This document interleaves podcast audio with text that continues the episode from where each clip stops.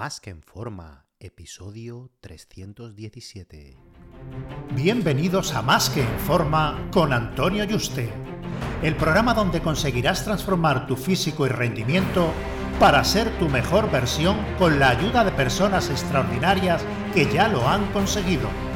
Aquí no vas a encontrar fórmulas mágicas, tan solo la información que necesitas sobre nutrición, suplementación deportiva y entrenamiento físico y mental que junto con tu trabajo diario hará que alcances cualquier objetivo que te propongas.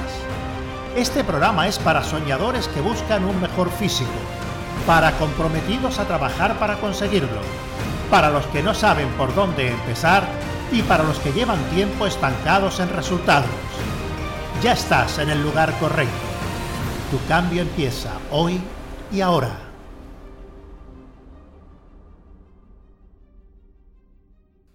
Ya sabes que si quieres que sea tu entrenador y dietista trabajando juntos para ayudarte con tu dieta y entreno y llevarte pues todo el seguimiento para que consiga ese cuerpo fitness que quieres en el menor tiempo posible, agenda una cita por teléfono conmigo gratuita para conocer tu caso personal y ver la mejor forma de ayudarte.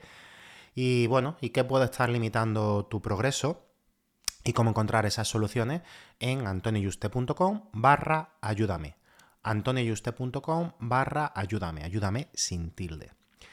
Todo esto del sobreentrenamiento que se estudia en la carrera, en los máster, eh, cuando cualquier profesional hacemos un podcast, hablamos de ello en los vídeos, en plan los síntomas del sobreentrenamiento y todas estas cosas, explicamos lo que es, eh, bueno, los síntomas, saber cómo reconocerlo, todo esto está muy bien, ¿vale?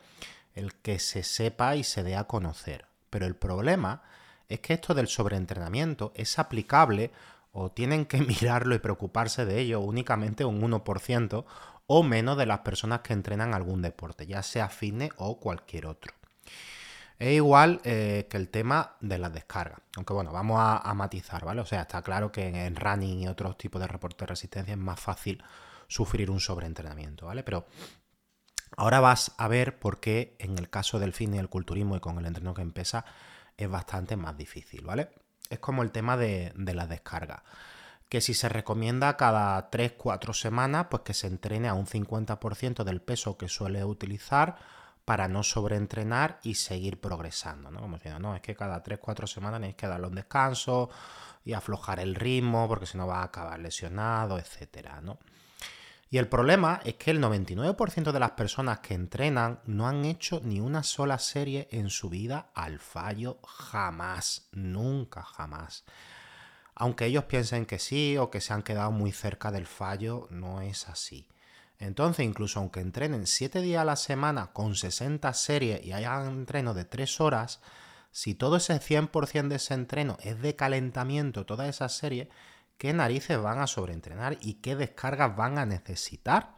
Al revés, están infraentrenados. No, es que me tiro tres horas en el gimnasio ya, pero es que te has tirado tres horas calentando. Eso no. Mm, sí, bueno, te puede dar cierto bombeo muscular, eh, el retener nutrientes y, y, bueno, y oxígeno, y te puedes ver un poco hinchadito y mantenerse unos días, eso, pero eso no es músculo real, no estás progresando, ¿vale? No estás creando fibras musculares aumentando su grosor. Y con el miedo que le cogen eh, estas personas al sobreentrenamiento, pues entrenan pocos días en semana. Entonces, bueno, eh, lo único que consiguen estas personas, es que, que son el 99% de las que entrenan, es que si sus progresos se retrasen aún más, si te pones a hacer descarga, que ya de por sí mmm, nunca llega al fallo en ninguna serie y estás calentando el 100% de tu entreno, entrenas con mucho menos peso 6 semanas al año, porque hace seis descargas al año, seis semanas, son pues esas seis semanas tiradas a la basura, que realmente si no entren al fallo o una o dos al fallo, en cuanto a series, las 52 semanas son prácticamente tirados a la basura, pero es que vas a tirar todavía, encima que ese trabajo es inefectivo y apenas va a producir progreso, aunque bueno, las primeras semanas o meses solo con subir peso, aunque estés muy alejado del fallo, pues a lo mejor gana algo, ¿no? Pero ya a partir de ahí se acabó, ¿no? Entonces son prácticamente tiradas a la suda, pero aún más, peor todavía, ¿no? Entonces, bueno, si ya de por sí todas tus series son tomando café a lo Miss Daisy, pues mmm, da igual que tras 10 años perdiendo el tiempo en el gimnasio, la persona tenga la misma cantidad de músculos que el primer día. Y yo lo veo todos los días, veo personas que año tras año, la veo después de cinco años, chicos, chicas, hombres, eh, y están exactamente igual, están exactamente igual, no han ganado ni un gramo de músculo, su cuerpo no ha cambiado nada. Y sí que es cierto que un atleta natural, por cada grupo muscular, dependiendo del tamaño, tiempo de recuperación específico, para el 99% de la población va a ser suficiente entre 8 y 12 series efectivas semanales. Es decir, para el cuádriceps, que es uno de los músculos más grandes del cuerpo, con 4 o 5 ejercicios con dos series efectivas semanales por cada ejercicio, ¿vale? Sería lo óptimo de media para la mayoría para progresar. No infraentrenar y no sobreentrenar. Esto sería una media. Pero claro, una serie efectiva es llegar al fallo en esa serie.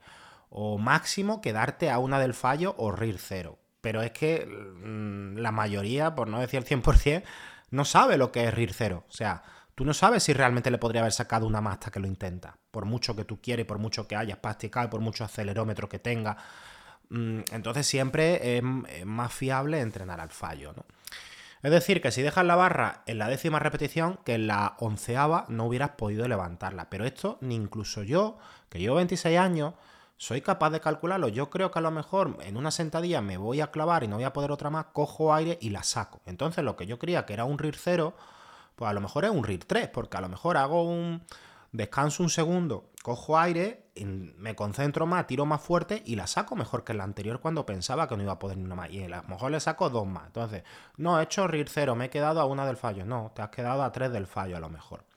Y esto es muy difícil calcularlo por mucho acelerómetro que tenga, por mucho que practique, por mucho tiempo que lleve, hasta que, lo pruebas, ¿no? Entonces, toda esta moda y todo este marketing que hablaré en, otro programa de, no, quedarse a RIR 1, a RIR 2, no sabes realmente a cuánto te has quedado, ¿vale? Lo único que puedes eh, comprobar es intentar levantarte la barra, no puedes ya, y eso ya es llegar al fallo. Pero hasta que llega ahí, a lo mejor podría haber sacado dos o tres más, incluso sabiendo que hay una pérdida de velocidad. El número de días eh, ya lo distribuyes como quieras. Tres días, cuatro días en semana o cinco entrenando, mm, más músculo, pero ir menos días. Por ejemplo, meter dos, tres músculos al día e ir tres días. O si prefieres sesiones más cortas, ir más días. Aquí juegan varias cosas de qué es lo óptimo, ¿no? La parte mental, la adherencia, aunque yo recomiendo al menos dejar dos días al menos de descanso total para descansar el sistema nervioso y que tengas ganas de ir al gimnasio y comerte las pesas. Mientras más días vaya, pues eso no va a ocurrir, o incluso aunque vaya a entrenar solo bíceps un día, ¿no? Porque hay una fatiga del sistema nervioso. Porque el sistema nervioso hay que verlo como un órgano global, es decir, eh, por entrenar un músculo diferente, el sistema nervioso lo sigue agotando. Debes no entrenar ningún músculo un día para que ese día el sistema nervioso tenga un descanso y recuperación. Entonces, esto del sobreentrenamiento y semana de descargas solo se debe aplicar en personas que sepan entrenar al fallo real y lleven mínimo muchísimos meses haciéndolo como diciendo, ostras, necesito ya un descanso, una descarga, etcétera, ¿no? Voy a mirar si estoy sobreentrenado, ya tengo estos síntomas. Está claro que si duermes tres horas, mm, va a estar sobreentrenado mm, sí o sí, pero ¿por qué? Porque, y si no come, pero porque te falla eso, ¿vale? Entonces, es como que si le pisa al coche durante cinco horas o, un rato con el, con el depósito vacío, ¿no? A lo mejor te carga el motor, no tengo ni idea de si eso es posible, bueno, no entiendo de coche, pero bueno, tú imagínate que es posible, ¿vale? Eh, entonces, bueno, el problema está ahí. Estamos hablando que un sobreentrenamiento hay siempre que valorarlo y estimarlo cuando te alimentas bien, está programado toda esa alimentación, la cumples y duermes 7 u 8 horas mínimo. Mm, si no, eh, está claro que puedes entrenar, sobreentrenar con, mm, con una serie al fallo o con incluso calentando, ¿no? Porque ya está agotado de por sí, es que te cuesta hasta levantarte de la cama. Todo esto, por supuesto, siempre y cuando eh, estés cumpliendo estas dos cosas, ¿vale? Dormir tus 8 horas y estar bien alimentado. Eso lo vuelvo a recalcar. Dependiendo de si estás en una fase de ganancia de masa muscular o definición, el volumen de trabajo semanal sí que puede variar en un porcentaje de dónde está eh, esa serie efectiva ideales y de cuánto puede soportar, ¿no? A lo mejor por decir un número sobre un 20%, eh, para arriba o para abajo, pero no deberías bajarlo más si no estamos hablando bajar el nivel de grasa a niveles de competición. La cantidad de volumen de serie efectiva semanales por grupo muscular, pues va a depender en parte de la cantidad de calorías que ingiera, si está en superávit calórico o déficit. La mayoría va a estar en ese 1% que no ha hecho una serie al fallo en su vida real o solo en un 5% de los ejercicios como el pecho. Entonces, lo primero es que seas capaz en todos los músculos en llegar al fallo, en mínimo en la última serie de cada ejercicio. Esto es lo mínimo, ¿vale? Esto de no es conveniente entrenar siempre al fallo, no, siempre debes entrenar al fallo. Otra cosa es eh, ponerte a hacer 3 y 4 series al fallo de un ejercicio y hacer 4 o 5 ejercicios. Ahí sí que podría sobreentrenar, ¿no? Pero bueno, eh, es que estamos hablando que el 99% de las eh, personas nunca ha hecho una serie de fallos en su vida, entonces contemplar este escenario es solo para menos del 1% que podemos dedicar a otro programa, ¿vale? Aquí viene la excusa de, no, yo es que entreno solo, es que si me quedo abajo en una sentadilla una prensa, bueno, pues está en una sentadilla, tú tienes unos topes y una en, en los racks que tú regulas normalmente y no pasa nada. Mm, dejas la barra abajo y te sales por debajo y punto. O pide ayuda a cualquier persona. No, es que yo entreno solo. Sí, pero vas a un gimnasio, ¿no? Mm, pides ayuda a cualquiera. A cualquiera que tú veas fuertecito, te va a poder ayudar. O el monitor del gimnasio, que para eso está, te debería saber ayudar. Normalmente, una persona que tú veas que tenga algo de músculo, mmm, debería saber tocarte lo mínimo y en el momento necesario y no arruinarte la serie, ¿vale? De, estas personas que tú dices, ayúdame y empieza a tirar la barra desde el primero, desde el primer era la primera repetición y dices, otra, si puedo solo desde la primera y me ha fastidiado la serie, ¿no?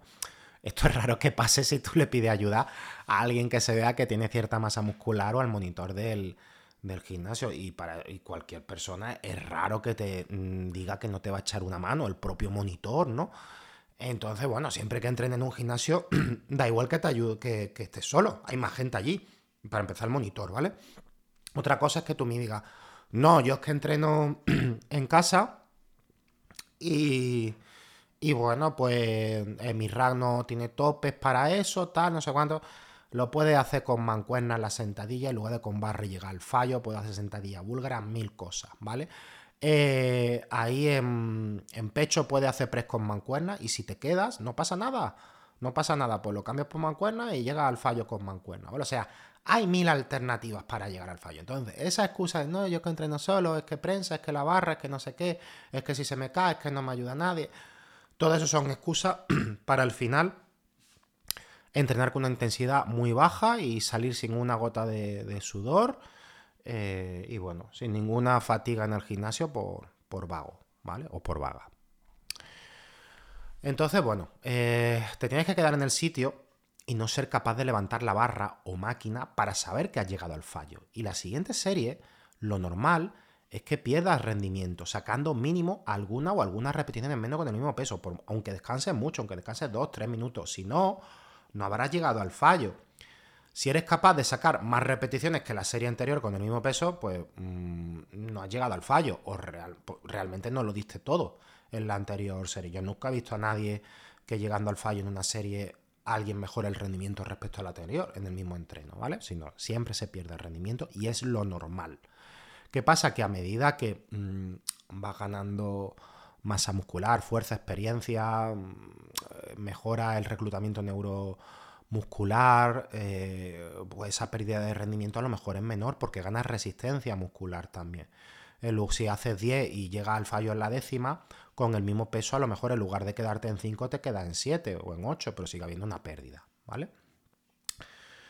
Entonces, bueno, eh, pero para llegar al fallo y no decir, sí, sí, me he quedado a una del fallo seguro. Si hace eso, es lo que hemos hablado. Lo más seguro que te hayas quedado a 5 repeticiones del fallo o más lo cual sería una serie de calentamiento. Tiene que haber una gran pérdida de velocidad. Pero aún así, aunque hay una gran pérdida de velocidad, puedes seguir sacándole varias más seguro. Y, porque te cueste un poco, haya pérdida de velocidad, tú dices, uy, ya me está costando, estoy ya muy cerca del fallo y no podría ninguna más. Si te ayuda alguien, verás eh, que podrás sacarle varias más si va al fallo real, ¿vale?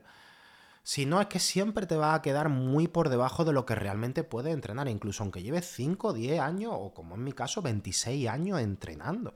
Es que si, si mm, yo me pongo en una sentadilla con barra y quiero llegar al fallo, yo si no pido ayuda a alguien, yo siempre me voy a quedar a 3, 4 repeticiones del fallo por lo mismo, por miedo de quedarme abajo o, por lo que sea, ¿no?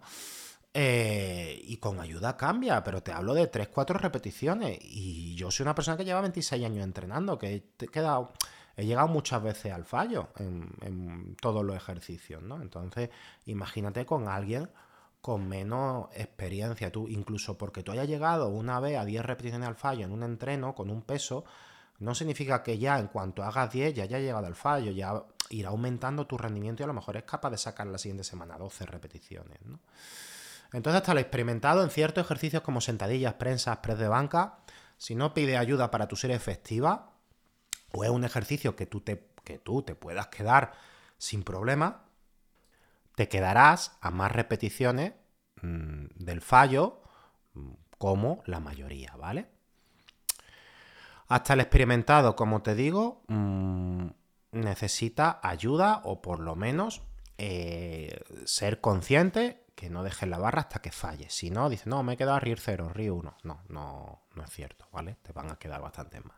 En bíceps, tríceps y otros, pues es más fácil llegar al fallo sin miedo y sin ayuda. Pero incluso la gente, como no tiene la mayoría capacidad de sufrimiento y esfuerzo, deja la barra o mancuerna muchísimo antes. O sea, muchísimas repeticiones antes de llegar al fallo. No, llega al fallo. Salían muchas más seguros. Y eso grabándose en vídeo, cualquier entrenador medio experimentado lo ve, ¿no? Entonces te voy a seguir insistiendo que el 99% de las personas que no consiguen llegar a estar cerca de su máximo desarrollo muscular de forma natural, que se alimentan medio bien y duermen, es porque son muy vagos para entrenar y no les gusta sufrir en el gimnasio. Y donde piensan que están entrenando duro y llegan al fallo, la experiencia real es similar a irse a un spa con un masaje relajante. Entonces, la mejor inversión que puedes hacer es coger y grabarte un vídeo de todos los ejercicios como lo haces tu supuesta ser efectiva, mandárselo a tu entrenador online o que te vea un entrenador presencial que no sea de un gimnasio tipo Synergin y todas estas cosas y McFit, que a lo mejor hay grandes profesionales, pero normalmente mm, es raro, ¿no? Eh, y te confirme que el 100% de tu entreno es un calentamiento, que lo más seguro es que a la mayoría se lo digan, ¿no? y que estás perdiendo el tiempo desde el día 1 que te apuntaste al gimnasio. Por supuesto, si eres eh, uno de los oyentes que puede que esté en ese 1%, eh, que es posible, por supuesto, eh, pero para el 99% esta es la mejor inversión que puedes hacer que te va a generar los máximos resultados. Más que ese suplemento mágico ese superciclo de esteroide que te pueda vender el camello o el dueño del gimnasio.